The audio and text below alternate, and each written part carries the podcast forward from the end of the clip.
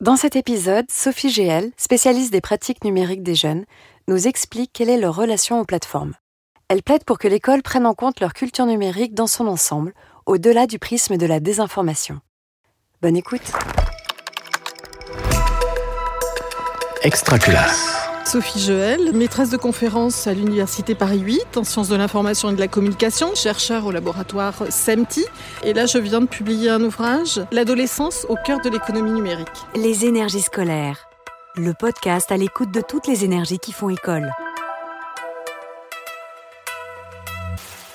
Cette notion de chaos informationnel, elle m'est venue de premiers entretiens que j'avais pu faire en Normandie. C'était l'époque où l'éducation nationale voulait absolument euh, développer la relation avec le numérique, les outils numériques, etc. Et ce qui venait des jeunes, c'était que, en fait, pour eux, le numérique, c'était pas, voilà, c'était, c'était pas du tout euh, l'idéal, c'était pas le paradis. Euh, c'était un espace dans lequel ils savaient qu'il fallait aller, parce que euh, c'était là qu'on se sociabilise, c'est là qu'on euh, construit une identité euh, sociale en fait, hein, numérique mais aussi sociale, c'est là qu'on a accès à beaucoup d'informations ou de, ou de sources de loisirs, etc. Mais c'est compliqué parce que bah, on n'a pas sur le compte exactement ce qu'on veut. On est en décalage permanent avec ses, ses propres intérêts. Donc on est en permanence déçu en fait. J'ai identifié avec des psychologues cliniciens, nous avons identifié quatre postures euh, stratégiques. La première, on va dire, c'est justement cette adhésion. On adhère à l'image, on l'a vu, donc c'est vrai. La deuxième stratégie ou posture qui m'a frappée, c'est celle de l'évitement. Donc on imagine que parce que euh, reçoit des images, forcément les jeunes vont tout regarder, mais pas du tout. Il y a des images qu'ils évitent, qu'ils ne veulent pas regarder, soit parce que c'est des sujets qui ne les intéressent pas. Et euh, la chose aussi qui m'a surprise, c'est par rapport aux images sexuelles. C'est-à-dire on a aussi en tant qu'adulte ou en tant que média l'idée que, encore une fois, dès qu'il y a des images de sexualité, les jeunes vont absolument aller les regarder, mais, mais ça n'est pas vrai troisième posture, c'est une posture d'indifférence. En réalité, elle est relativement minoritaire, en tout cas dans l'échantillon que j'avais. L'indifférence, elle est liée quelque part à un sentiment d'impuissance, et aussi parfois euh, un, refus de prendre ses responsabilités sur le tri qu'on va faire de ses contacts, etc. Et puis la quatrième posture, c'est une posture d'autonomie. Donc c'est celle que les enseignants ont envie de favoriser, en tout cas ils ont mission de favoriser. Et les enseignants se sentent un peu euh, en infériorité souvent par rapport aux jeunes, à leurs élèves, parce qu'ils euh, connaissent moins bien certains réseaux sociaux. Les jeunes, ils cumulent, ils sont sur Snapchat, ils sont sur Instagram, ils sont plus beaucoup sur, sur Facebook, sauf dans les milieux populaires. Euh, ils sont sur TikTok, ils sont sur Twitch. Euh, il y a en fait un, un éventail de, de, réseaux sociaux qui sont euh, gérés par les jeunes qui est très important.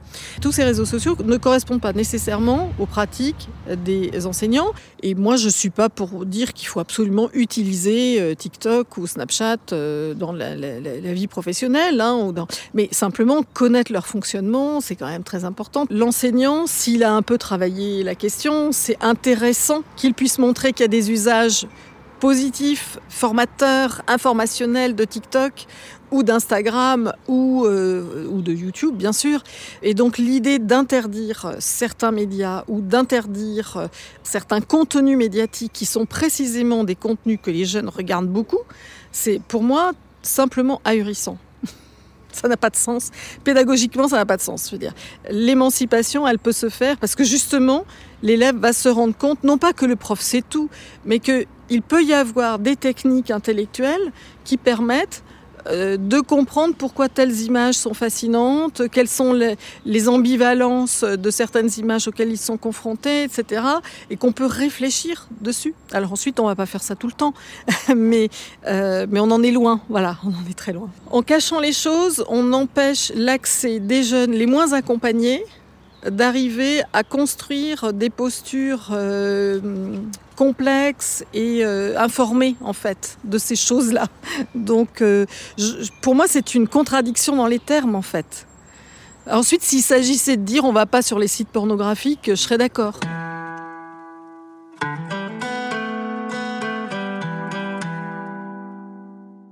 Mon message, d'une part, il y a un message qui n'est pas très nouveau, mais qui est de dire travailler sur les contenus médiatiques, les plateformes médiatiques, les pratiques médiatiques des jeunes, y compris pratiques numériques, c'est un investissement intéressant pour les professeurs parce qu'ils vont rencontrer l'intérêt des élèves à condition que tout leur message ne consiste pas à dire aux élèves qui se comportent mal ou qui regardent des médias qu'il ne faut pas regarder. C'est pas, je veux dire, en essayant justement d'enlever de, de, la dimension euh, de, de hiérarchie de valeurs, la hiérarchie de valeurs, elle se construit de façon un peu automatique quand on va montrer qu'il y a des contenus très complexes, d'autres qui le sont moins, etc.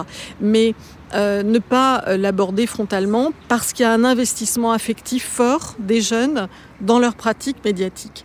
Deuxième chose, c'est qu'il faudrait essayer d'éviter de se concentrer uniquement sur des questions qui sont des questions que se posent les politiques et que ne se posent pas les jeunes, notamment la question de la désinformation en tant que telle. Je crois qu'elle occupe beaucoup trop de terrain.